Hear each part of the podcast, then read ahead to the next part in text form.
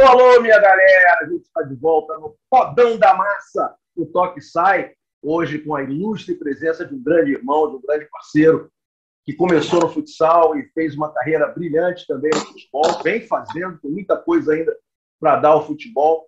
O meu querido irmão Zé Ricardo, né, foi treinador do Flamengo, enfim, de tantos outros clubes, Botafogo, Vasco e muitos outros. E a gente tem sempre ao lado aqui meu fiel escudeiro, hoje com a camisa da. Que time é esse aí, meu querido Flávio de Lácio? Leoas da Serra. Leoas da Serra. É a camisa da? Não sou, não, não, é, é, com certeza. Eu não sou torcedor de nenhum clube, não. É só para deixar claro. Ah, tá amarelando, já tá pipocando, né? Começa o é. pipocando, tá com medinho. Só para deixar claro aí. Usa não, camisa tá de tudo quanto é clube de futsal.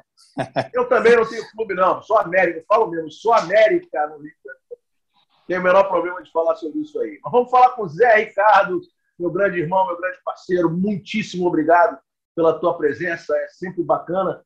É, primeiro, explicar para a galera do futsal, né, que está com sede de falar sobre a Liga Nacional de Futsal. A partir da semana que vem, a gente vai fazer vários programas e várias entrevistas com treinadores da Liga Nacional de Futsal. Mas nesse período que a gente ficou parado né, com as competições, foi muito importante a gente poder é, ouvir Marcelo Cabo, né, que ontem teve uma vitória extraordinária sobre o Flamengo pelo Vasco. Foi muito interessante também e maravilhoso a gente ouvir é, PC e Alex, né? São dois caras muito importantes que vieram do futsal e estão fazendo um grande trabalho agora é, iniciado no São Paulo.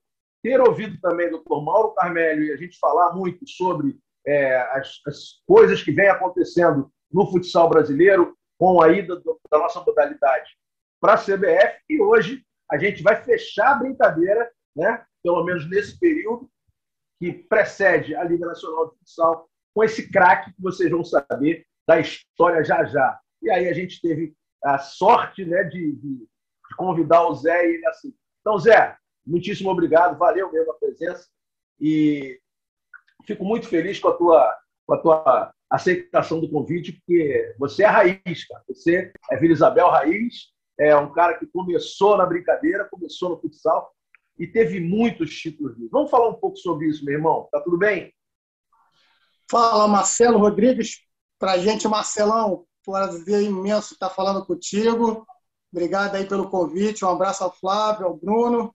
Antes de mais nada, te dar os parabéns aí pelo, pelo programa, né? A gente tem, tem tido a oportunidade de acompanhar. Você falou de tantas feras aí que passaram pelo, pelo programa e, logicamente, que o teu programa consegue unir duas grandes paixões para mim, né? Então fica muito fácil eu ver o teu programa enquanto faço a minha caminhada, enquanto faço meu exercício. A gente alia é, essas duas paixões com também as atividades físicas. Então, tá de parabéns. Você que é um dos principais porta-vozes do, do, futsal brasileiro, né? Então, prazer estar tá fazendo parte aí. Uma honra estar tá fechando esse período, como você falou, depois de tanta gente boa. Prazer aí. Maravilha. Lembrando que ao longo da temporada a gente vai tentar trazer alguns, alguns ícones da modalidade, né? algumas pessoas que é, passaram também pelo futsal, mas conseguiram êxito também no futebol. Então, é muito importante que o Zé esteja presente hoje. Zé, é, como eu falei, você veio do futsal.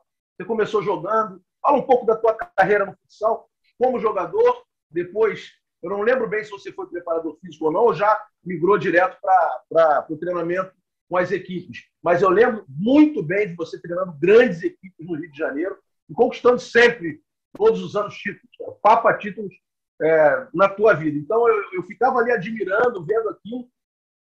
Eu acho que nós chegamos a jogar juntos num time, num time da Tijuca ali, da, da, é, da galera da, da, Rua do Bispo, enfim, que era o Juventude, Exatamente. a gente chegou a jogar, né? É, você teve também, você quase foi meu atleta no Fluminense também, chegou a, é, é, né? Enfim, Isso. mas conta um pouco, conta um pouco da tua vida aí, conta um pouco para a galera entender que nada acontece por acaso, né? E tudo tem uma, uma, uma sequência e uma passagem interessante também na modalidade, na nossa modalidade. Bom, Marcelo, eu, eu morei, eu nasci e fui criado ali, primeiro no Maracanã, na rua São Francisco Xavier, menos de um quilômetro do estádio, e depois fui morar em Vila Isabel. Me mudei 500 quilômetros para pertinho de Vila Isabel, do clube, né? Então a minha vida foi sempre naquela região.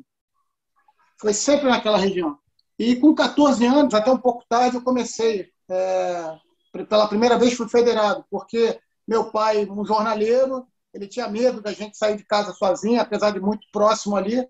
Mas com 14 anos eu fui definitivamente federado, jogava minhas peladas, mas fui federado pelo futsal, no Vila Isabel. E ali foi logo uma, uma grande primeira paixão. Eu, eu na minha, no meu início de futsal, eu tenho uma grande lembrança e uma das últimas lembranças, eu ainda atuando como, como futsalonista, é, também me marcou demais. Essa primeira essa primeira é, lembrança foi um jogo, né? Eu tinha acabado de ser federado na equipe Infanto Juvenil do Vila Isabel e eu fiquei, após os primeiros treinamentos, eu fiquei para ver o adulto. O adulto ia jogar contra o Clube dos 500.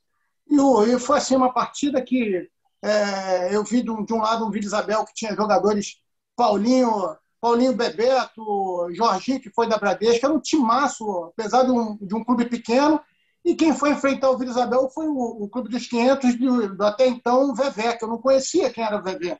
E ele jogou, assim, foi uma partidaça, se eu não me engano, o Vila ganhou de 5 a 4 ou foi um empate.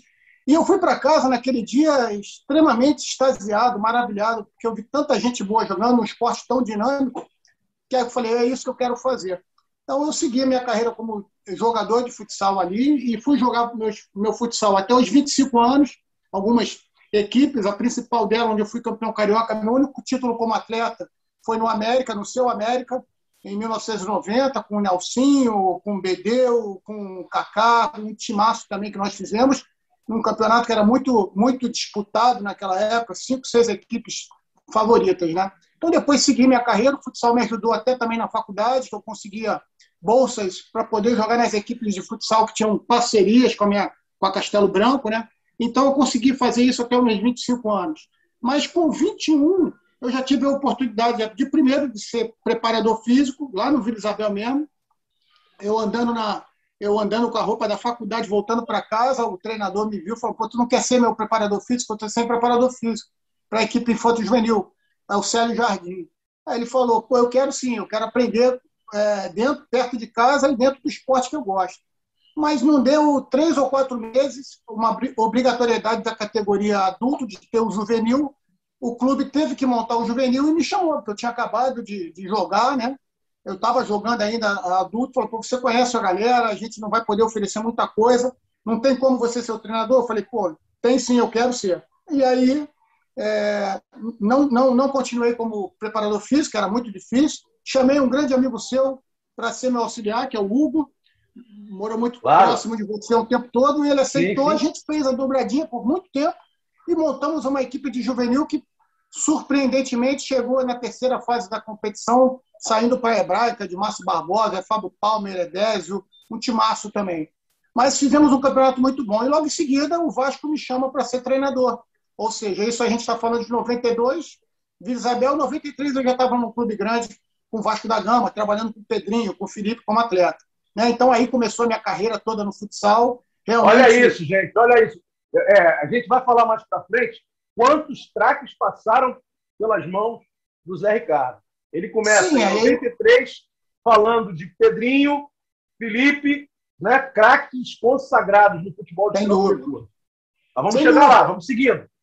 E aí a gente continuou. Do Vasco eu passei. O Vander Carioca também não jogou contigo ali, não? Nessa época? Não, Vander Carioca era uma categoria acima. Acabou no acima, era um ano acima, né? Isso, isso. E aí a gente continuou ali, o Vasco depois, o Vasco com muitos problemas, né? Terminava um ano a categoria, voltava o outro ano, mas assim, um grande celeiro o Vasco, era impressionante a quantidade de jogadores que apareciam no Vasco para trabalhar com a gente, assim, muito bom, foi uma experiência maravilhosa. Depois passei Botafogo, depois passei é, Grajaú, até chegar no Flamengo em 98, quando eu recebi o convite do, do Anderson Barros, né? que é hoje é o gerente de futebol, um dos gerentes né? de futebol do Palmeiras, teve grandes equipes aqui. Eu estava Grande no Vila Isabel novamente, eu estava no Vila Isabel novamente em 97, disputamos uma categoria infantil juvenil, fomos vice-campeões, perdemos para Madureira, um timaço também, Madureira, sempre montando grandes equipes. Em 98, o Anderson me chama para eu ir para o Flamengo. E aí eu faço ali é, 12, 10, 12 anos de Flamengo, passando na categoria infanto, juvenil, juvenil e adulto. É, acabei tendo uma pequena saída também para o futsal italiano, já em 2006, quando eu estava na categoria infanto juvenil. Infelizmente, o Flamengo tinha acabado com a categoria juvenil e adulto. E a gente todo ano jogava infanto, modéstia à parte, a gente sempre vencia um ou dois campeonatos no ano, mas ao, ao terminar a temporada a gente não via continuidade, porque o, o clube não tinha categoria juvenil e adulto. Então, acabei é, tentando buscar outras motivações. Uma dessas motivações foi, foi trabalhar é, na Itália e também é, quando foi me oferecido é, dirigir a categoria pré-mirim do Flamengo no campo, pelo, por também um, um, diretor que o Flamengo tinha, que era do futsal e foi para o campo. Ou seja, o futsal sempre abriu as portas para mim. Até mesmo a condição de eu ter ido para o campo foi um diretor de futsal que me conhecia e sabia que eu gostava de trabalhar, principalmente com a molecada, com a garotada, e mostrava também é, uma condição também de, de gerir um grupo grande. E ele me fez o convite. Ele foi para o campo e seis, três meses depois ele me convidou. E aí começou a minha trajetória no campo também, já em 2006. Né? Então foi uma, foi uma conjunção de fatores, mas uma coisa que é clara para mim é o quanto o futsal me propiciou, não só pela felicidade de, estar tá vendo um jogo dinâmico, que, que, que foi uma paixão para mim, né? e também a, a condição de viver, é, de, de descobrir tantos amigos. Hoje, os meus principais amigos, aqueles meus principais é, colegas, são, sem dúvida, oriundos do futsal. Lógico que eu tenho pessoas muito próximas a mim é, do, do futebol de campo também, mas o futsal, se eu for ver o meu compadre, padrinho de casamento, as pessoas que estão mais próximas de mim o tempo todo, é, é, são oriundas do futsal. Então é uma alegria poder sempre falar, poder sempre acompanhar e rever a galera do futsal. Maravilha, Zé, maravilha, coisa linda. É, mas eu, não estou satisfeito ainda. Eu só vou passar para o Dilácio depois que você contar a trajetória toda. Entendeu? O Dilácio está ah, louco ali para fazer as lá. perguntas que a gente. Entendeu? Mas eu estou ligado. Dilácio, deixa ele só falar o que aconteceu no futebol depois, aí depois tá você bom. já emenda a pergunta. Manda bala. Vamos nessa. Então, ó, você chegou no Flamengo no campo, né? passou por essa trajetória toda, você chega no pré-mirim, fica no pré-mirim, passa para o mirim, vai para o infantil, vai para o juvenil, começa a ganhar, e ganhar, e ganhar, e aí você venceu a Copa São Paulo de Júnior. Conta essa brincadeira aí para você ter chegado no futebol profissional. Então, Marcelo, eu em 2005 eu recebo esse convite para ir para o campo. Eu começo a minha trajetória no campo, no Mirim. A gente estava ali é, líder da competição, né? Não quer dizer muita coisa a categoria Mirim, mas assim é, é, é, emblemático porque tinha muito, tinham muitos atletas já naquela época que eram oriundos do futsal e que faziam é, concomitantemente o futsal e o futebol de campo, essa eterna discussão até quando que tem que ir, que não tem que ir, mas eu tinha Vamos muitos atletas disso. de futsal. Vamos falar disso. E aí a gente tinha muitos atletas do futsal que me conheciam e foi muito fácil lidar com aquela garotada. A gente conseguiu é, um campeonato, é, uma trajetória muito boa. Só que quando cheguei em agosto do ano, um pouquinho antes da final da, do ano no campo, eu recebi um convite para ir trabalhar no futsal italiano, né, do professor Robson Marani, que foi meu que foi meu adversário da Mafusa, antiga Mafusa, Associação Maringaense de Futsal. Disputamos alguns campeonatos contra.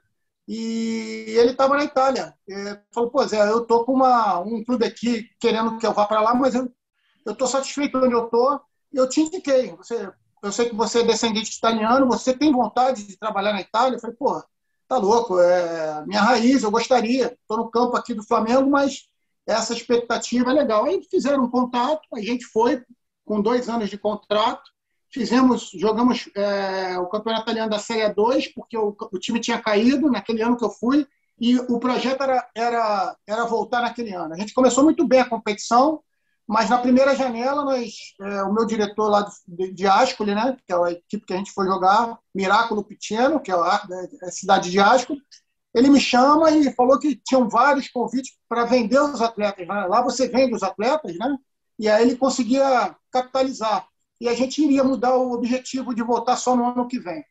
Pô, foi feito isso, alguns atletas importantes saíram, e a gente trouxe o sub-20 do, do, do, time para treinar junto com a gente, uma equipe pequena, foi muito bom para eles, porque, paralelamente, o sub-20 nosso ganhou muita qualidade, muita capacidade. Fomos campeões regionais italianos, como se fosse aqui o campeão um campeão carioca, né? E o, sub, e o profissional ficou na, na ficou no, na Série 2, né? Para tentar voltar no ano seguinte.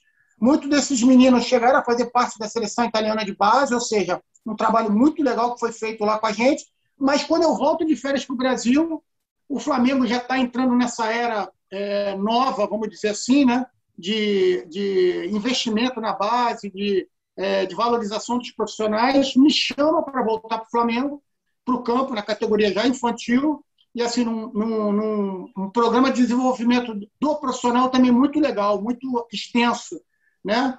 E eu é, decido continuar no Brasil. Não volto para cumprir meu segundo ano de contrato, até porque era um mais um. A Itália tinha entrado numa, numa crise a gente tinha perdido patrocinadores importantes na equipe italiana lá, tanto que logo depois ela veio acabar, virou outro, outra equipe, e eu sigo aqui no Flamengo. E ali a gente já chega em 2008, é campeão carioca, o Flamengo era campeão carioca de infantil, acho que 8 ou 10 anos, e aí muitos atletas já eram do futsal lá do Mirim comigo, reencontrei eles, subimos para a categoria juvenil, tive uma passagem rápida pelo Audax Rio, né, numa mudança de direção que o Flamengo fez era muito comum naquela época, muda o diretor, sai todo mundo, o diretor novo traz um montão de gente novamente. E aí eu saí, fui para o Audax, onde a gente teve um trabalho maravilhoso com o Brunoro, Thiago Escuro, trabalhamos lá com o Barroca, com o Maurício Barbieri, ou seja, muita gente boa. Eu acho que eu me qualifiquei muito trabalhando no, no, no Audax. E em 2012, ah, já na gestão da Patrícia Murim, o Carlos Noval me chama, o Carlos Brasil, dois dois profissionais que sabem da importância do futsal, fazem isso muito bem, me chamam para eu voltar para o Flamengo. A gente novamente é campeão carioca de infantil, e aí eu subo para os juniores, né? há uma transição, eu subo direto para os juniores. No primeiro ano, a gente faz logo uma final de, de campeonato carioca contra o Botafogo, dirigido pelo Maurício Souza. Né? Então, assim, a gente via no Flamengo muito, muita coisa da Maurício, hoje treinador da, Exatamente. Sub-20 do Flamengo. E no Botafogo, muito, uma equipe muito forte, muitos jogadores daquela equipe do Mauricinho estão hoje no profissional brilhando. A gente vence essa competição e logo em seguida tem 2016, né? Que a gente consegue também vencer a Copa, a Copa São Paulo com, se eu não me engano, do meu plantel que eu levei para São Paulo, 13 jogadores eram únicos do futsal carioca, né? Então, assim, o futsal é sempre muito, mas muito presente. E certamente essa é uma informação essa... muito importante, Zé é, que você acabou de passar. Eu queria que você repetisse. Quantos jogadores oriundos do futsal foram campeões daquela copinha? Da, daquele grupo que nós levamos, né? Porque assim, são inscritos 30 e poucos atletas, né? Mas do grupo que a gente levou, se eu não me engano, de 24 atletas, 13 eram oriundos é, do futsal carioca, né? 13 oriundos do futsal carioca. Então, assim, é, é, é, é bem, é bem difícil é, fazer um exemplo em si, porque, de uma forma geral, aquela geração me acompanhou e eu acompanhei eles. Então, assim, nós nos conhecíamos muito bem, eles sabiam como a gente precisava jogar para ser a cara do Flamengo. Era uma equipe de toques curtos, era uma equipe que buscava chegar ao ataque de forma. É, nem se falava muito da, da, forma que se fala hoje, é rebuscada, mas se procurava chegar no, no ataque de forma mais apoiada, com toques de bola característica sempre muito grande do Flamengo, buscando o gol o tempo todo. Acho que é, não tem como você trabalhar 12, 13, na verdade foram 14 anos contando com o campo dentro de um clube como o Flamengo, se você não, não tiver uma maneira ofensiva de jogar, se não buscar sempre vitória, se não buscar sempre é, formar jogadores. Então, o futsal foi importante para mim porque eu consegui fazer com que é, aquilo que eu, que eu entendia que era importante para para agregar os jogadores, porque eu acho que a minha, a minha maneira de trabalhar, principalmente na base, nunca foi de imediatismo de querer pensar subir ao profissional. Até porque, como você está vindo aqui, foi, as coisas foram acontecendo naturalmente. Eu tinha para mim, e continuo tendo, que eu tinha que ajudar aqueles atletas a desenvolver e a realizar os seus sonhos. Essa sempre foi a minha maior missão no futebol de campo, nas categorias de base. Sempre foi a minha maior missão, que eu carrego também para o profissional, que eu, lógico, com, é, com escalas diferentes, mas na verdade você precisa ajudar o atleta a buscar os seus objetivos.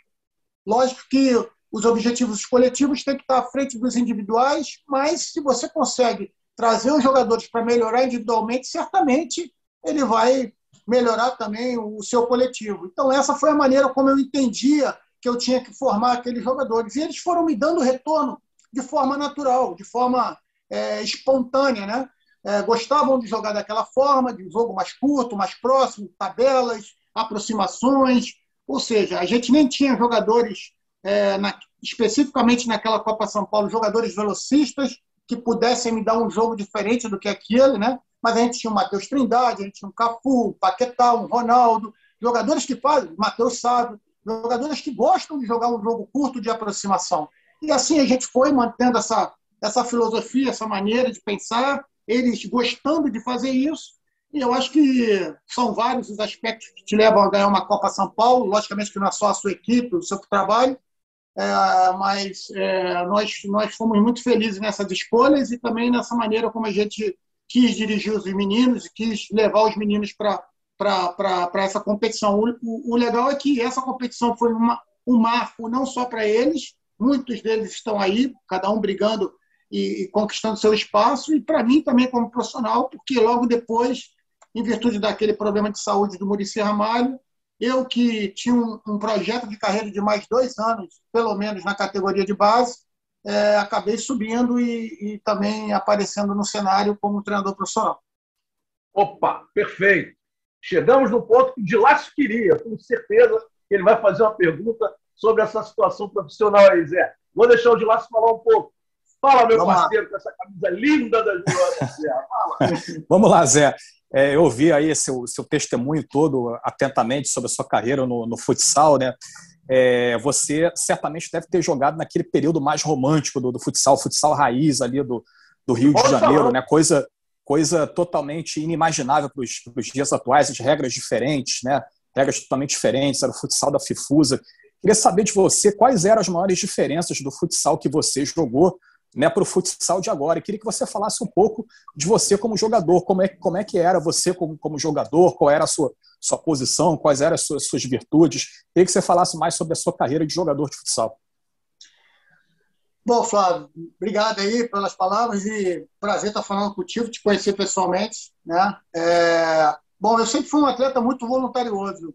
Eu estava longe de ser um atleta técnico mas as minhas principais características, principalmente é, ser um atleta extremamente atlético, eu era fisicamente um atleta que, é, antigamente, o Marcelo vai lembrar bem, eram cinco substituições, depois passaram para sete.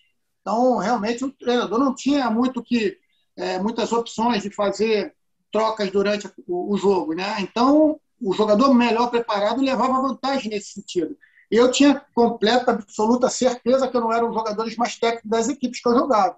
E eu tinha que ganhar do outro lado, eu tinha que ter a confiança do meu treinador pela condição física. Então, eu era um back parado, né, da época fixo, né, é, em que tinha, principalmente no início, já no final da minha, da minha vida como, como atleta, eu já peguei um jogo mais circular, uma, uma posição mais universal, vamos dizer assim, e desempenhava com alguma eficiência também a função de ala, né?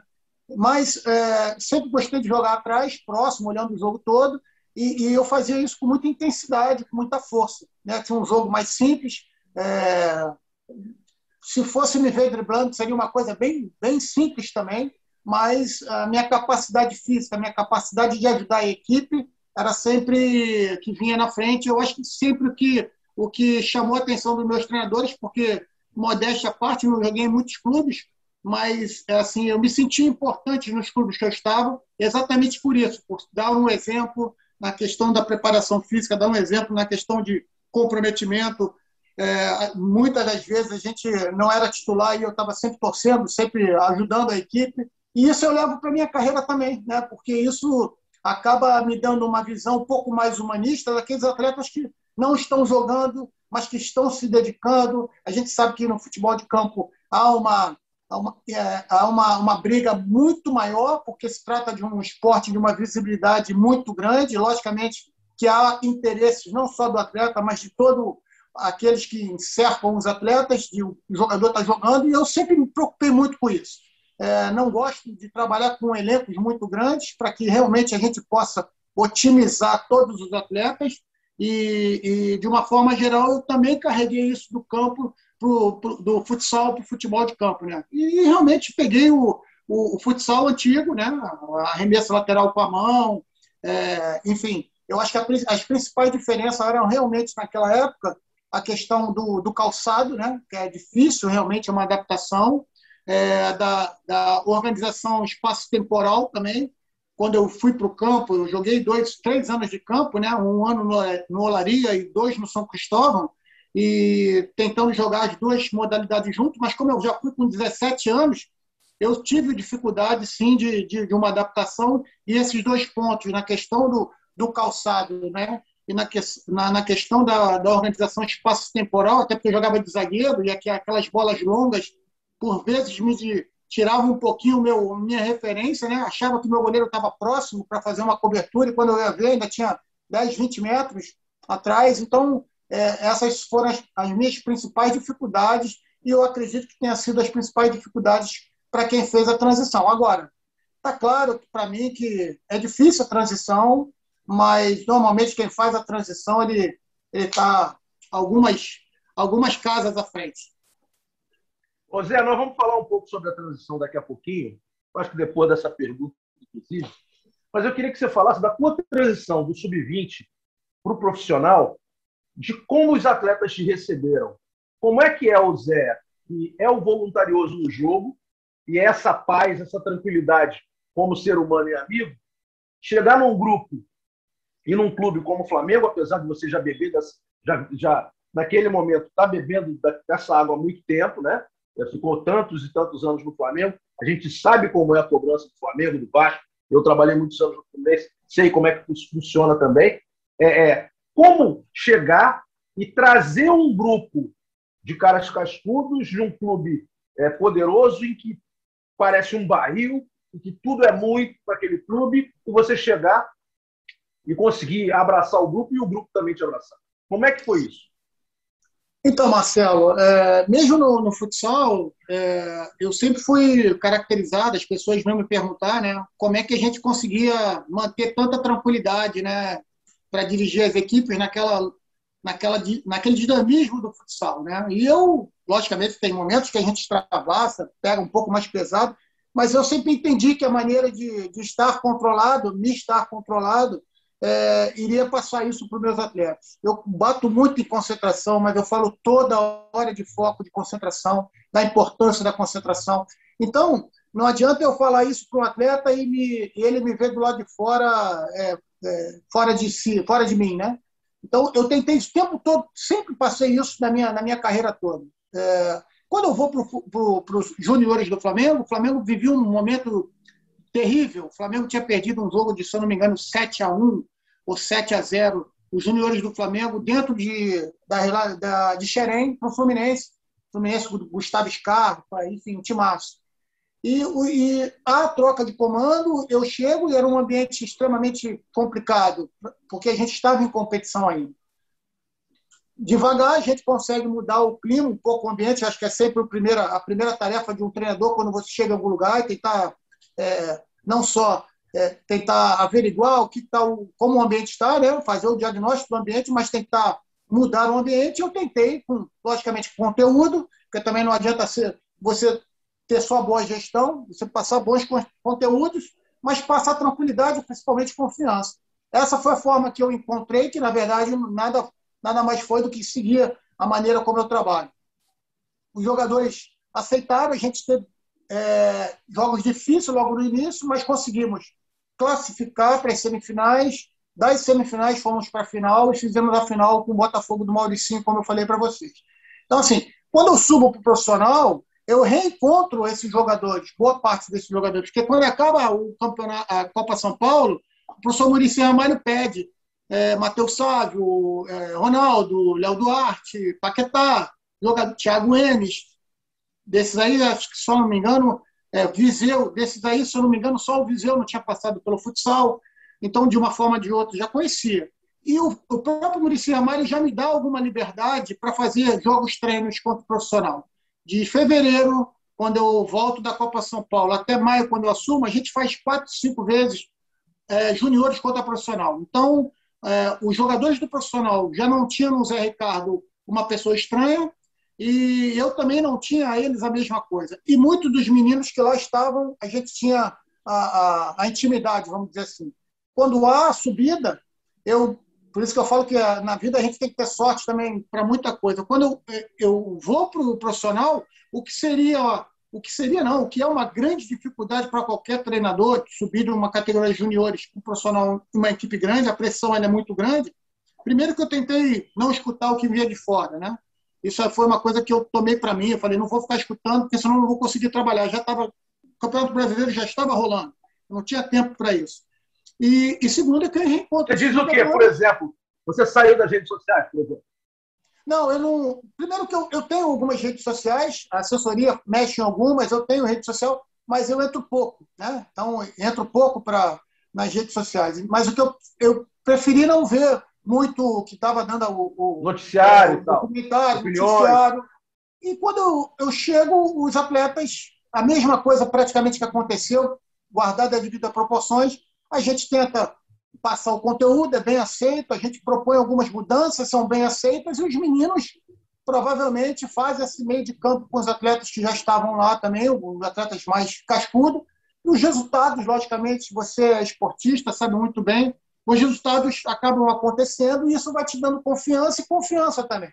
Então, acho que houve uma, uma conjectura de aspectos, de fatores que me ajudaram essa adaptação no futebol de campo.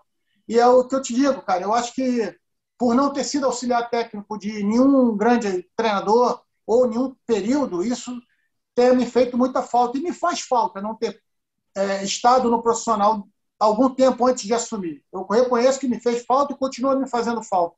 Mas, de qualquer forma, é, eu consigo tirar um pouquinho dessa diferença pela, pelos aspectos todos que acabaram coincidindo. Né? Então, assim, o que seria o que eu considero uma. Você passar numa faculdade de economia e ser presidente do Banco do Brasil, que eu, essa é a relação que eu faço mais ou menos de você sair do juniores e pegar logo um profissional do Flamengo, a gente consegue fazer isso porque o momento, o contexto acaba ajudando também. Os resultados acontecendo fizeram que as coisas pudessem caminhar, né? Não, maravilha. De laço, emenda uma aí. Vamos lá. Ô, ô Zé, quais são os principais conceitos do, do, do futsal que, que você é, levou ou, ou leva aí para o seu trabalho de treinador do, do, futebol de campo? Bom, Flávio, é, tem pouco tempo atrás eu participei de uma palestra que o Marquinhos Xavier e o Harrison me convidaram na Associação Brasileira de Treinadores de Futsal é, e eles me fizeram essa pergunta também. Eu acho que os principais conceitos elas estão muito mais relacionados ao, ao treinamento, né? porque eu entendo que é, o, futsal dá essa condição para o atleta, é, dá, de, todos nós sabemos, é muito batido, é, da, do pensamento rápido, da tomada de decisão quase que instantânea, é, do drible curto. Né? Essa semana tivemos aí é, uma reportagem maravilhosa falando do drible que o Felipe Luiz é, efetuou na, na, final da Recopa, e ele consegue fazer um link lá do futsal em Jaraguá, onde ele, ele teve toda a sua base. Então, são essas coisas. Então, o que me mudou praticamente desde o início foi a questão do treinamento, né? Porque eu percebia que é, não podia usar é, o mesmo treinamento é, de que eu via sendo feito no futebol de, de campo para garotos de 12, 13 anos. As dimensões me assustavam muito, né? Assim como eu tive essa dificuldade como atleta, eu, eu tentei carregar alguma coisa disso para o campo e falei, cara, esses meninos, como é que esses meninos podem treinar nesses espaços tão grandes assim? Como é que ele vai, como é que ele vai ter o contato mais gostoso dele, que é o contato com a bola? Então, eu te digo, Flávio, que além do dia a dia, né, das questões das aproximações, das questões das triangulações, da questão dos triângulos e, às vezes, dos quatro pontos do campo, onde a gente forma é, diagonais, duas, três é, linhas de passe, é, basicamente dentro de, um, de, uma plataforma que eu gosto, que é um 433. São essas questões mais táticas, eu acho até que são secundárias. O que me deu é, realmente, que me fez refletir foi na questão do treinamento. Treinar espaços menores, fazer com que as regras fossem facilitadoras e não dificultar, dificultadora para os atletas, ou seja, é, caminhar junto com uma psicologia do treinamento. O que, que seria importante para mim no treinamento? O que, que eu tinha que ter no treinamento para poder eles chegarem. Né? Então, eu queria que conduzir os meninos ao acerto. Eu acho que isso é uma, é uma função do treinador. Não é, conduzir um treinamento onde eles, a gente sabe que a dificuldade vai gerar mais erros. Então, é, esse tipo de condução não é facilitar para o atleta, mas fazer com que ele vá entendendo. E eu tenho certeza absoluta que essa questão de, da promoção da autoconsciência dentro do jogo, dentro do trabalho do dia a dia, sentindo a prática, ou seja, esse treinamento está legal, esse treinamento não ficou bom, ou seja, se tiver que fazer uma correção dentro do trabalho, a gente faz, ou seja, melhorias dentro do, das regras, junto com a tua questão pessoal, ou seja, tua postura do trabalho, ou seja, incentivar, motivar, dar o feedback para os atletas. Isso, para mim, me dava muita, é, um caminho muito legal, porque eu percebia que os atletas saíam do treinamento com a vontade de treinar mais, com a voltar, vontade de voltar. Que é exatamente o que acontecia quando a gente era criança e jogava pelada na rua, que a gente queria voltar no dia seguinte, ou acabar logo o que tinha que fazer em casa para voltar para a rua. Esse sentimento que, para mim, é o mais importante, mais até do que as questões táticas em si, que, o futsal leva muita coisa para o futebol de campo. Não, maravilha. E você continua assistindo futsal? A Liga Nacional vai começar agora, e para mim, a Liga Nacional é a melhor liga do planeta. Assim, a gente vê grandes jogos, por exemplo, na Liga Espanhola, teve um, e não foi nem na Liga Espanhola, agora teve uma Supercopa na Espanha, entre, e o jogaço entre Barcelona é, e Inter Movistar, e foi um jogo extraordinário.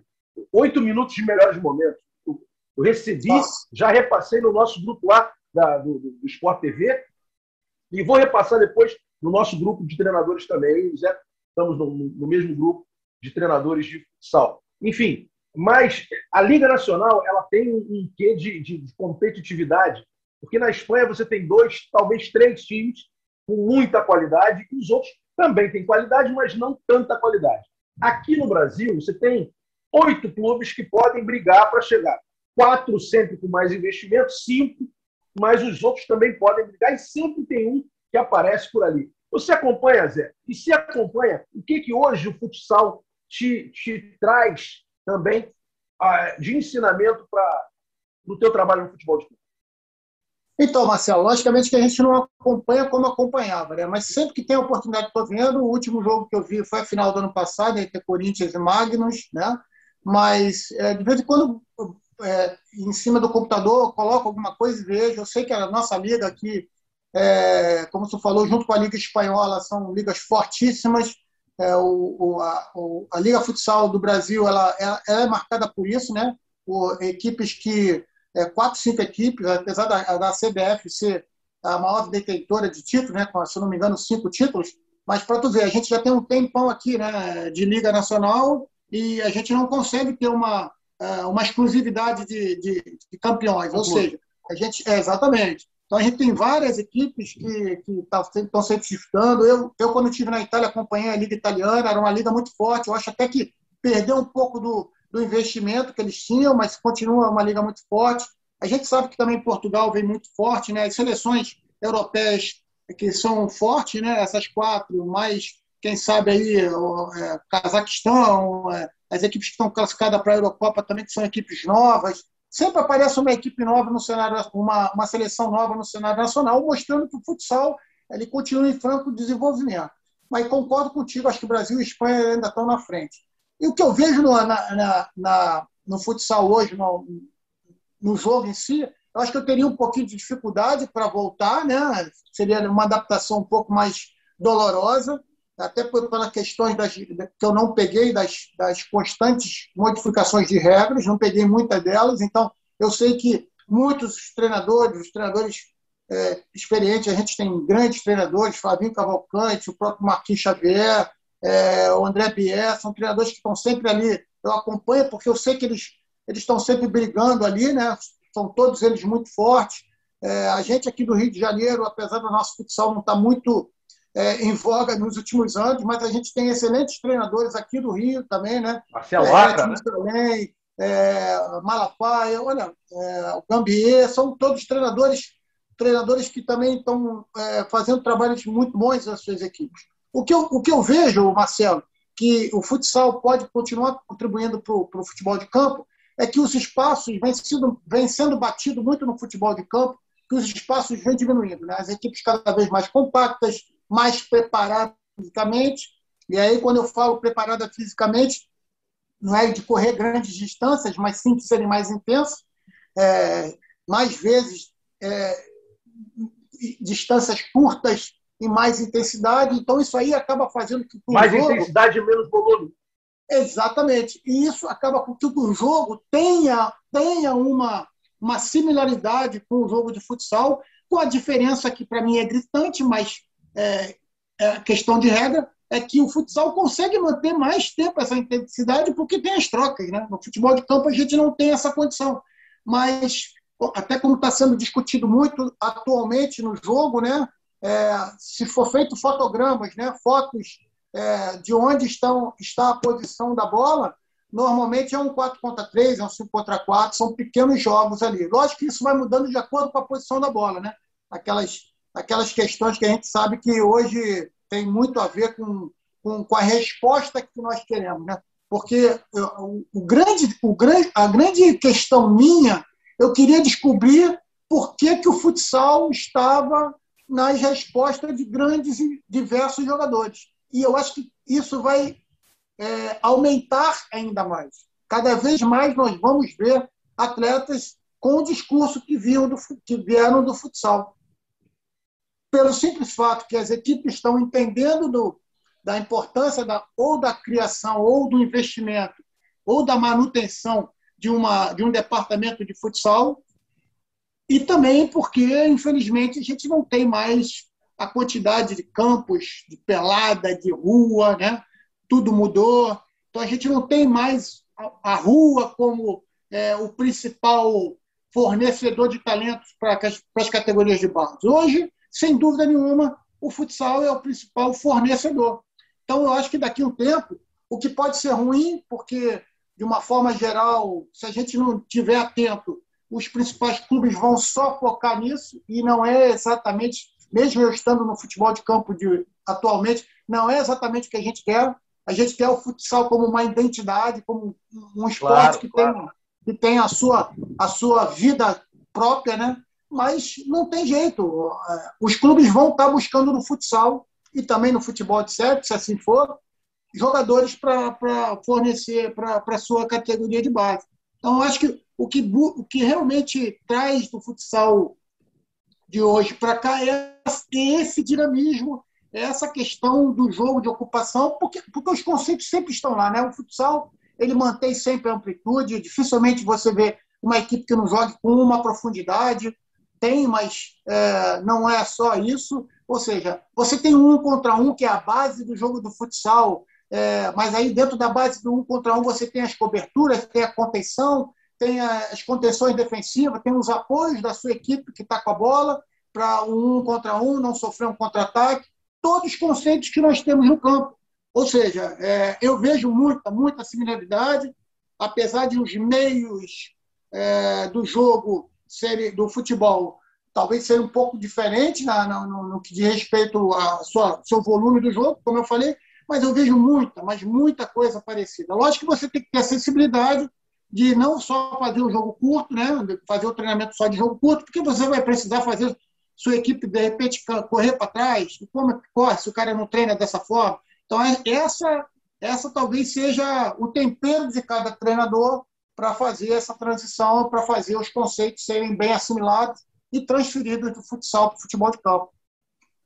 Ah, perfeito, perfeito. De lá você vai fazer a pergunta dele agora. Eu só quero deixar é, esclarecido aqui uma, uma, uma situação que o José falou, é, não só os atletas, né, cada vez mais atletas, eu acho que cada vez mais treinadores também. Isso vem acontecendo, está acontecendo com o PC, já, né, que teve na Ferroviária, a Ferro... deixou legado, a Ferroviária já venceu jogos importantes. Agora, nessa, acho que essa semana, se não me engano, com o Corinthians, acho que foi isso. Foi isso. É, foi isso, né? Tô, ligado, hein, de lá, tá vendo? É, então, é, então, é, é legado. O PC está lá, na, tá lá no São Paulo junto com o Alex. E só para você saber, o, o, o de laço, quem é o Zé, eu vou falar, Zé. É, a gente estava falando rapidinho aqui na, no nosso pré-programa, e uma vez o Zé, já treinador do Flamengo, é, o Zé tinha um jogo importante contra o Corinthians. E o PC, então treinador da Ferroviária, tinha A Ferroviária tinha vencido o Corinthians por 1 a 0 E o Zé me ligou, falou o seguinte: Marcelo, você tem contato do PC? Eu falei: Claro, o PC é meu amigo. Então, eu preciso do contato, porque eu preciso saber como é que ele é, pensou a estratégia para derrotar o Corinthians. Quer dizer, a humildade do Zé ao ser treinador do Flamengo, naquele momento, um dos principais, como sempre é, um dos principais clubes do Brasil, e quando a gente fala disso, é em questão de mídia, em questão de, de, de visibilidade, etc, etc.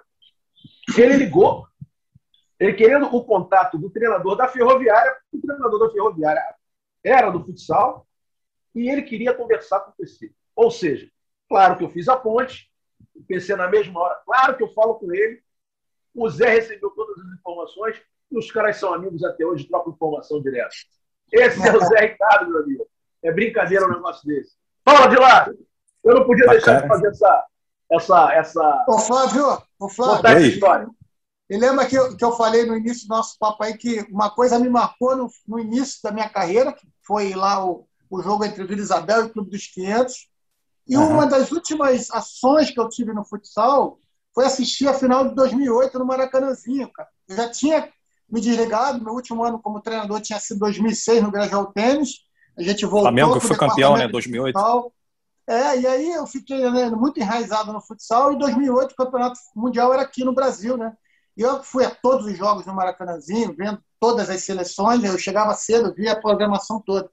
E aí aquela final contra, contra a Espanha, depois do empate 2 a 2 0 a 0 na prorrogação, a gente vai para os pênaltis e tananã, o pessoal se assusta na TV, Marcelo. Troca o goleiro para pegar os pênaltis. Mas, pô, isso aí para a gente é maravilha, tranquilo. Sai Thiago, entra Frank. Pô, e a gente é campeão, Frank pegando uma das bolas.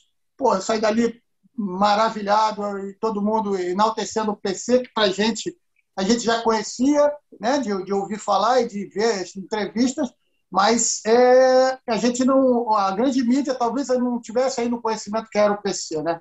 E depois daquilo ali eu fiquei, pô, tem que falar com esse cara, tem que falar com esse cara. E o Marcelo foi responsável. A gente é amigo até hoje, se fala aí com o maior carinho e maior respeito, maior orgulho. Eu acho que as pessoas ainda não têm, né, Zé? As pessoas ainda não têm a dimensão do que, do que é o PC. Você perguntar para o PC sobre a plantação de cebola, ele sabe. Se, sobre a economia no Japão ele vai saber, enfim. Conversa com o PC, é o cara mais genial que eu conheço. Ponto. E toma um shopping no final de semana também, né? Senta para tomar é um ali que a gente É ali que a gente aprende as coisas. E falando Verdade. do Mundial de 2008, além de ter comentado esse Mundial, que, pô, né, depois de dois Mundiais que a gente perdeu, tanto na Guatemala quanto na China Taipei, comentar esse Mundial no Rio de Janeiro, em Brasília, é, foi para mim também uma coisa maravilhosa. Só que a melhor coisa de todas foi a festa do Porra, para churrasco, cara. Deus que me deu. Ô, Dilácio, fala aí, meu garoto. Vai. Vamos lá, o Zé Ricardo. É, você acabou de tocar no, no, tema Copa do Mundo de Futsal. Esse ano a gente tem Copa do Mundo, né? Da, daqui a 150 dias o Mundial está aí começando, batendo na porta. Que isso, Dilácio? E o Brasil... É, teve um tuiteiro que, que publicou ontem, faltam 150 ah, dias, cara. Colei, colei é bravo, é bravo, alguém, alguém que eu sigo aí. É, e o, o Mundial está batendo na porta e o Brasil está com uma, uma, grande dificuldade aí para reunir a seleção, né? Poucos compromissos. A gente vai ter poucas datas aí para reunir, né? Teve a, a questão toda de, da gestão da seleção, né? Que estava com a CBFS, agora passou para a CBF. É, a gente ainda não sabe quando vai, a seleção vai, vai conseguir voltar a se reunir. A gente espera que, que seja o mais rápido possível. Mas o fato é que o Marquinhos vai ter pouco tempo para treinar essa seleção, né? O que, que você faria se você estivesse no, no, lugar dele para otimizar esse, esse pouco tempo de treinamento e como é que você convocaria essa, essa seleção para esse mundial? Você privilegiaria, é, você daria privilégio às bases do, dos times, juntaria bases de, de jogadores que jogam juntos, determinadas equipes, ou tentaria reunir os melhores, melhores possíveis, convocaria o, o máximo de europeus possíveis, ou o máximo de jogadores que, que atuam no Brasil. O que, que você faria se você fosse treinador da seleção? Bom, Flávio, sem dúvida é uma, é uma, uma posição delicada, né? vamos dizer assim, sensível, mas, primeiro de tudo, dizer que a, que a seleção está muito bem, tá muito bem é, dirigida pelo Marquinhos. Eu acho que ele é suficientemente capaz, inteligente para fazer uma leitura, mas certamente eu não abriria mão de uma, de uma base. Né, de ter um, jogadores que já se conhecem. É importante você ter é, uma, uma leitura de qual a condição física de cada um. O campeonato mundial, uma competição curta, né? É, e precisa realmente estar tá, todo mundo tá na ponta dos cascos. Logicamente que essa pandemia atrapalhou, atrapalhou todo mundo, é, mas eu acredito que até pela facilidade que se tem na Europa, as equipes voltaram antes, proximidade e talvez é, a, os meios de, de, de, segurança que eles tiveram facilitaram para que eles retornassem mais, rápido e as equipes podem ter um pouco de podem ter um pouco de vantagem nesse sentido. Então, acho que a experiência é importante. Né? Jogadores, a gente tem jogadores muito, muito experientes no, no Brasil, mas a experiência dos atletas de, de, de grande nível que estão jogando na Europa, eu não, certamente o Marquinho vai olhar com muita atenção. É, essa gestão compartilhada, até agora a gente não sabe muito bem como vai ser, é, pode ser uma boa para o futsal brasileiro, mas por ser é, nesse momento um momento de mundial, para o mundial em si, eu não sei se isso vai ser uma, uma decisão que vai atrapalhar ou se vai favorecer o planejamento do, da, da seleção. O fato é que a seleção brasileira, certamente, com dificuldades ou sem dificuldades, ela é encarada como uma das favoritas, e eu acho que a gente tem que ir com essa cabeça, um pensamento de, de ganhar, não com não com, é, com sapato alto, é, não com marra, mas a gente tem que pensar em título, sim, porque o futsal, carioca, o futsal brasileiro, não à toa, é o maior vencedor de títulos, mas nós sabemos muito bem que é, vem sendo desenvolvido muito, muito esporte no mundo, temos equipes fortíssimas e a gente precisa estar no melhor nível possível. E esse melhor nível possível acho que passa por uma base é, das melhores equipes, é, aproveitar jogadores de grande experiência que estão na Europa e também atletas que estejam numa condição saudável no momento para que a gente possa tirar o máximo. Lógico que tem uns extras, né, como o nosso querido Falcão fez no Mundial que nós vencemos jogando da maneira como ele jogou. Mas ele jogava com a perna só, a gente não tem toda hora um jogador disponível desse. Jogava com a perna só, mas com a cabeça que ninguém tem, né? Só é ter, né, cara? Exatamente. É brincadeira. Isso é, um absurdo. Ô, Dilas, olha, nós vamos falar sobre Liga Futsal daqui a pouco. Eu vou fazer uma pergunta para o Zé, e aí você já vai preparando aí. Você já preparou tudo que eu estou ligado. Mas a gente vai falar sobre os clubes, vamos tentar é, falar sobre as chaves né, da, da, da Liga. Muito provavelmente, em maio, a gente está começando aí a Liga Nacional de Futsal né, com a melhora aí da, da situação da Covid, mas, obviamente, também com muita preocupação e com o mesmo protocolo que ano passado a gente, a gente conseguiu é, tão bem desenvolver. Foi um protocolo muito bacana, né? E os clubes abraçaram a ideia da Liga.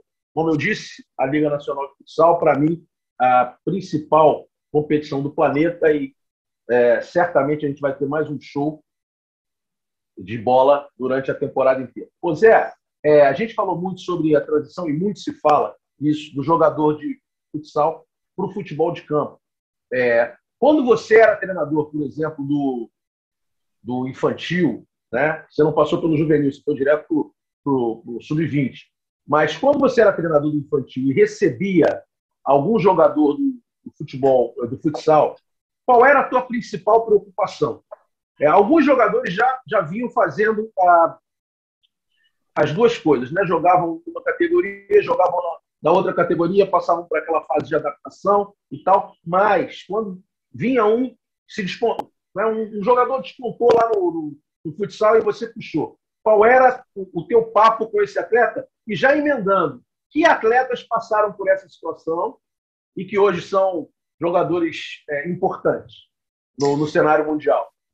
Então, Marcelo, é, a preocupação era sempre dar tranquilidade, né? Saber, dar esse tempo para ele. Eu faço uma comparação até o futebol de campo, quando você sobe um atleta dos juniores para o profissional. Numa situação é, de desespero, o jogador tem que dar, tem que dar o resultado rápido, né? Muitas vezes ele dá, mas ele não consegue ter consistência, criando uma pressão muito grande.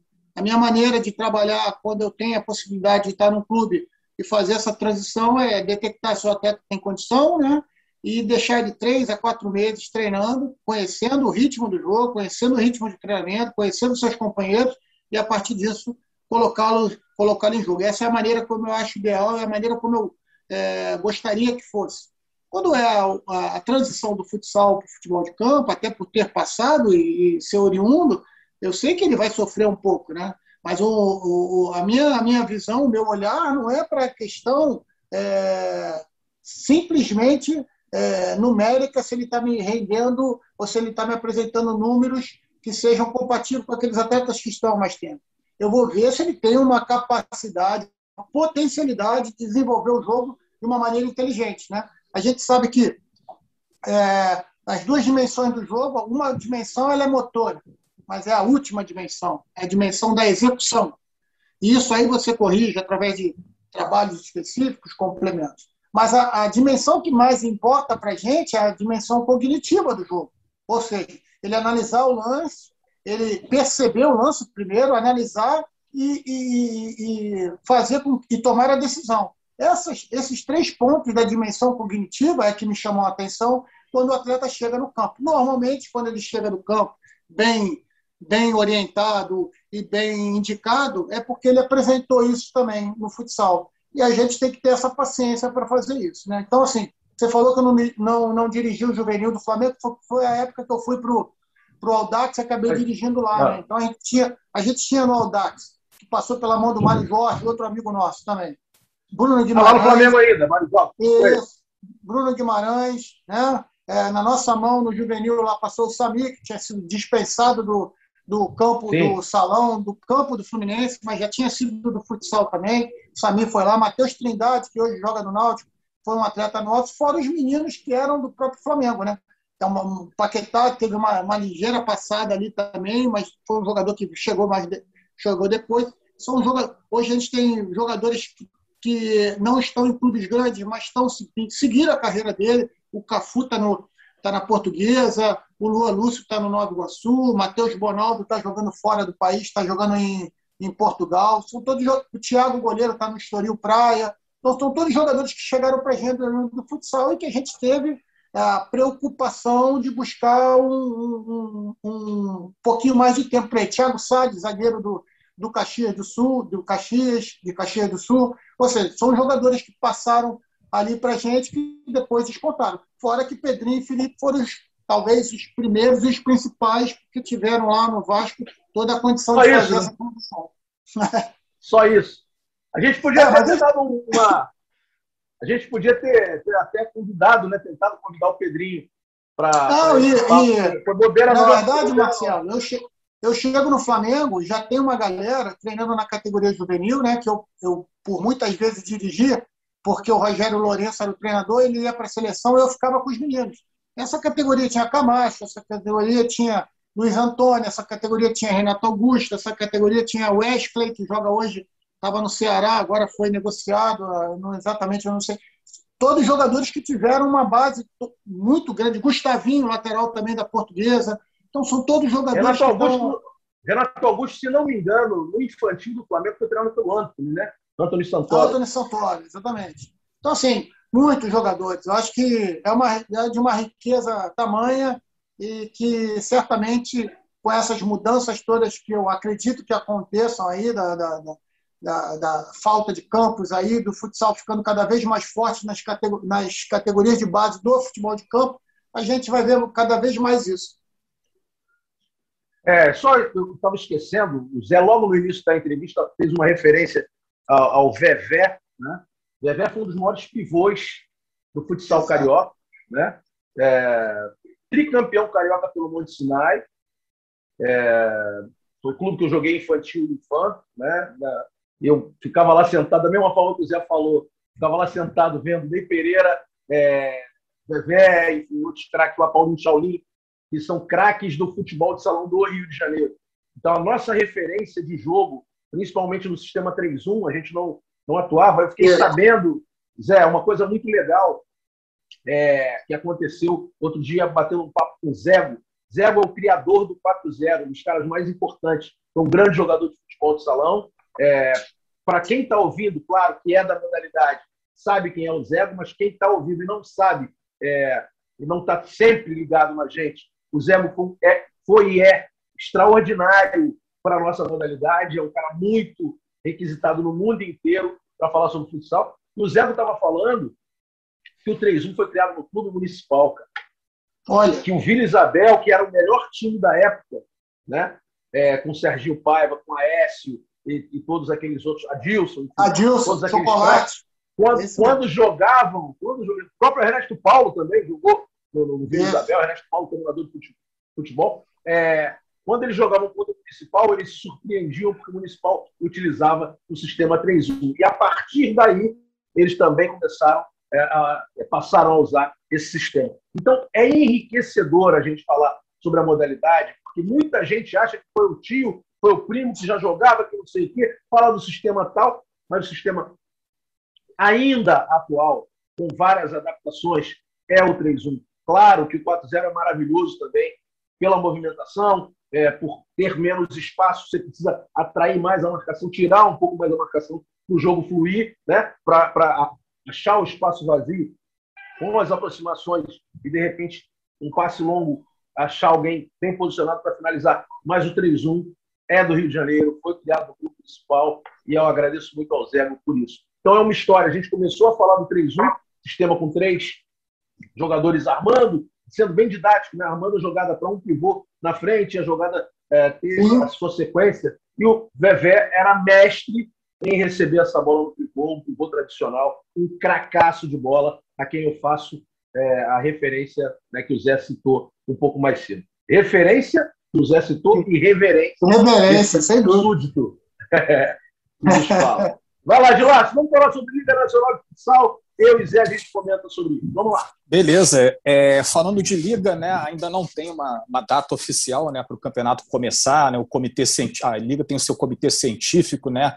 Estão é, sendo feitos, feitos vários estudos aí, é, de acordo com a, com a pandemia no, nos estados, né? Tudo depende da, das restrições, como é que como é que está é, em, que, em, que, tipo de faixa que está cada estado, né? Tem estado, estado que está na, na, faixa vermelha, né? tem, tem estado que está numa situação um pouco mais complicada. A tendência, né, o que a gente tem assim de, de, de informação extraoficial, que a liga deva começar na virada de abril para maio, né? Essa essa é a previsão inicial.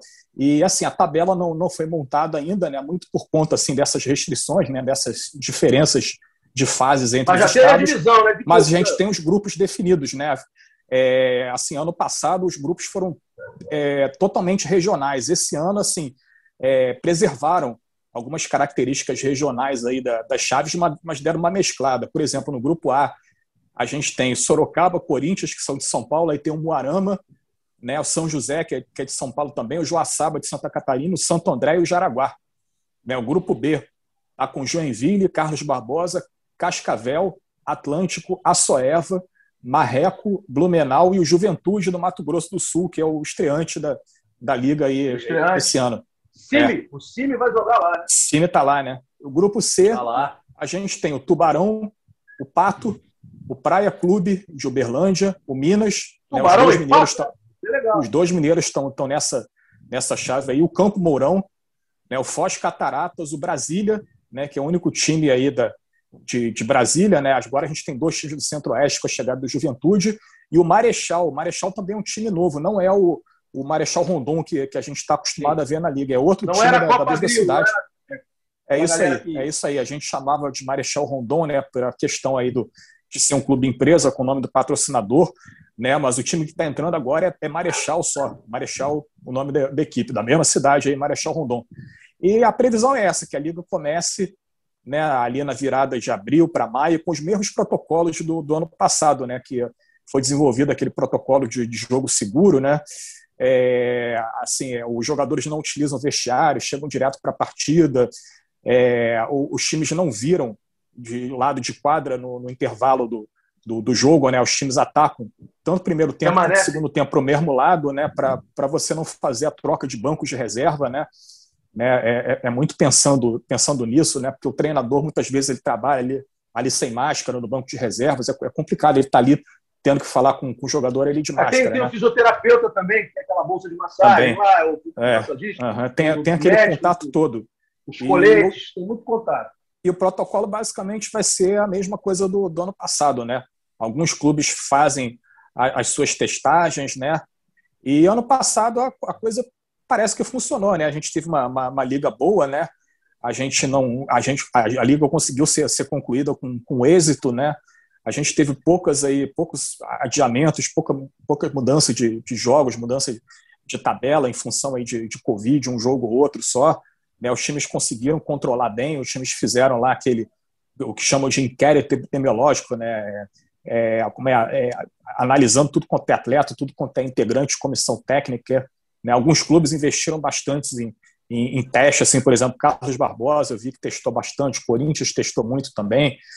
Né? Aí, vez ou outra, quando o atleta era identificado com Covid, ele era isolado. Eu acho que funcionou, funcionou legal na, naquele momento. E a, a, expectativa é que a liga comece aí na, na virada de abril para maio. Eu acredito na primeira semana de maio. Maravilha. Rapaz, uma declaração dessa, isso, isso não é uma informação, isso é uma declaração. É impressionante a quantidade de informação que esse rapaz consegue armazenar nesse cérebro. Ele, blá, blá, blá, não para, né? toca, tira total, sabe tudo esse de laço. Ô Zé, eu estou feliz demais com a tua presença aqui. É, a gente já está chegando no final do programa. Tem muito mais coisa para a gente falar, mas eu quero te falar logo agora. Eu te desejo o maior sucesso do mundo. São poucos os profissionais é, não, não, sou Faustão, não, que eu adoro Faustão, de, né, nesse momento do elogio. Mas você precisa de elogio, cara. Você é um cara que precisa de. É, é, as pessoas precisam saber do teu caráter, da tua, da tua bondade, da tua, da, tua, da tua lisura, da tua transparência, da tua amizade. É, essa é a grande verdade. Não somos tão próximos como, como deveríamos ser, mas temos grandes amigos muito próximos. E a gente sempre se deu bem, a gente sempre teve essa, essa facilidade de comunicação. É, você é um cara simples, é um cara que todo mundo gosta extremamente competente. Eu tenho certeza de que o clube que te contratar daqui para frente vai ter um grande, um fantástico profissional e mais ainda um excelente ser humano. Muitíssimo obrigado por ter aceito esse convite aqui você tem a certeza que engrandeceu demais esse bate-papo. Se você tiver mais alguma coisa para falar, se quiser falar sobre os clubes que você trabalhou, sobre o programa é seu, fica à vontade. Mas eu precisava te falar isso aí. Ah, Marcelo, obrigado aí pelas palavras. Na verdade, você fez uma referência aí ao Vevé, contando uma história, cara, e veio na minha cabeça uma história também muito, muito legal, que é, no ano de 2000, até fazendo uma referência à, entrevista que o Felipe Luiz deu há pouco tempo atrás aí, falando sobre a sua origem em Jaraguá do Sul, que é outra grande praça do futsal, né? que infelizmente eu não conheço, mas um dia quero hoje, conhecer. Hoje treinado pelo Malafaia, Malafaia é lá. É isso aí. Então, é, a gente foi jogar uma Copa, uma Copa do Brasil pelo Flamengo e a nossa chave era simplesmente São Caetano do Sul, né? naquela quadrilha de 29, 29 metros ali, uma emoção. Falei, cara, vou conhecer São Caetano. Aquilo ali para a gente era uma, era uma coisa maravilhosa. Cheguei no, no, no ginásio, tinha a camisa do Vander pendurada, a camisa 12, aquela camisa azul que a gente sempre viu. E uma das coisas engraçadas, você falou em padrões né, de jogo, né, novos. Eu era treinador do juvenil do Flamengo, tinha 4, 5 anos, a gente vencendo muitos campeonatos, fomos para essa Copa, fomos vice-campeões, perdemos para o São Paulo a final, mas a nossa estreia foi para Trajaraguá do Sul. E é, o treinador é o treinador que o Felipe cita, o Felipe Luiz cita, o Manuel de Pasquale, o Maneca, que eu não conhecia. E ele veio com um padrão, cara, é, que é o, é o, padrão redondo, né? mas com uma qualidade, uma Sim. velocidade de jogo, que a nossa equipe era muito boa, tanto que foi a final, é, mas a gente no primeiro tempo a gente não viu a bola. O jogo acabou 4 a 3 para eles. E eu saí dali maravilhado. Eu falei, eu vou levar isso para o Rio, eu vou fazer isso. E a partir daquele ano, isso foi 2000, a gente voltou para o Rio depois dessa final. Sabe, a gente ganhou três, quatro anos seguidos ali, fazendo um jogo nesse padrão redondo, onde que tinha muita aproximação da diagonal, aí quando você pegava o pé trocado, vinha para dentro, finalização para caramba. Então, assim, uma coisa muito gostosa de, de relembrar. Quando você falou do 3-1 e o 4-0, isso veio na minha memória, e é como eu te falo, todas as minhas memórias, as minhas melhores memórias vêm do futsal, tanto com as amizades, com as relações, como também dos, dos insights que vêm na minha cabeça quando a gente discute de uma forma tão gostosa como a gente está aqui. Então, por isso, cara, Eu quero, eu que tenho que te agradecer pela sua oportunidade aí de estar sentado aqui, ocupando um, um local onde passou tanta gente boa que você falou aí, torcendo para que você cada vez tenha mais sucesso no seu programa, o Flávio também, o Bruno, e que a gente possa nos encontrar muitas vezes ainda. Obrigado pela, pela torcida, que eu sei que é verdadeira. Certeza que daqui a pouco, no momento certo, a hora que Deus der o nosso caminho, a gente está aí voltando para trabalhar. É isso aí, é isso aí, Zé. Para cima deles sempre. De laço, meu querido. Arrebenta aí, meu parceiro. Vamos Obrigado, lá, fechando. Informação Valeu. Demais, né? Valeu mesmo. Obrigado aí, o Zé Ricardo, pela participação, né? Espero te ver. Você que é o cara da, você que é o cara da informação. Tira só uma Sim. dúvida. Essa questão da liga ter mudado o formato, é, uhum. logicamente que muda muita coisa na questão do número de jogos. Eu acho que também propiciou de todas as edições da liga, a gente, por enquanto, tem o único campeão invicto, né? Que é Magno foi, foi o único campeão invicto, né? invicto da história, Sorocaba, ano passado. Eu acho que a liga observou Aí. um certo desnível técnico, né? No, no ano passado, com os grupos 100% regionais. Aí esse é, ano resolveram dar uma, né? uma, uma é pequena equilibrada, mas ainda respeito ao regionalismo. Por exemplo, os dois mineiros ficaram na mesma chave, né? O Brasília ali também, que o Brasília é mais ou menos próximo de, de Uberlândia. Então tentaram minimizar isso. É, foi, foi, foi, foi, mais ou menos isso que aconteceu. É, então, pô, valeu, Zé Ricardo, brigadão aí pela participação. A gente espera aí te ver trabalhando em breve aí, dirigindo algum clube. O Campeonato Brasileiro está batendo a porta, com certeza teu telefone vai, vai tocar aí em breve, né? E, e muito obrigado. Em deixa breve, ligado, deixa ligado. É, deixa ligado, né? É, e semana que vem a gente está de volta aí, né? Já, já mais próximo aí da, da Liga Nacional de Futsal. Valeu, galera. Obrigado. Valeu, Fábio. É isso, galera. Valeu. É isso, Zé. Brigadão pela presença. Valeu. Vilácio, valeu. Eu acho que tá valeu. tá bom demais. A gente tem que guardar coisa para a próxima.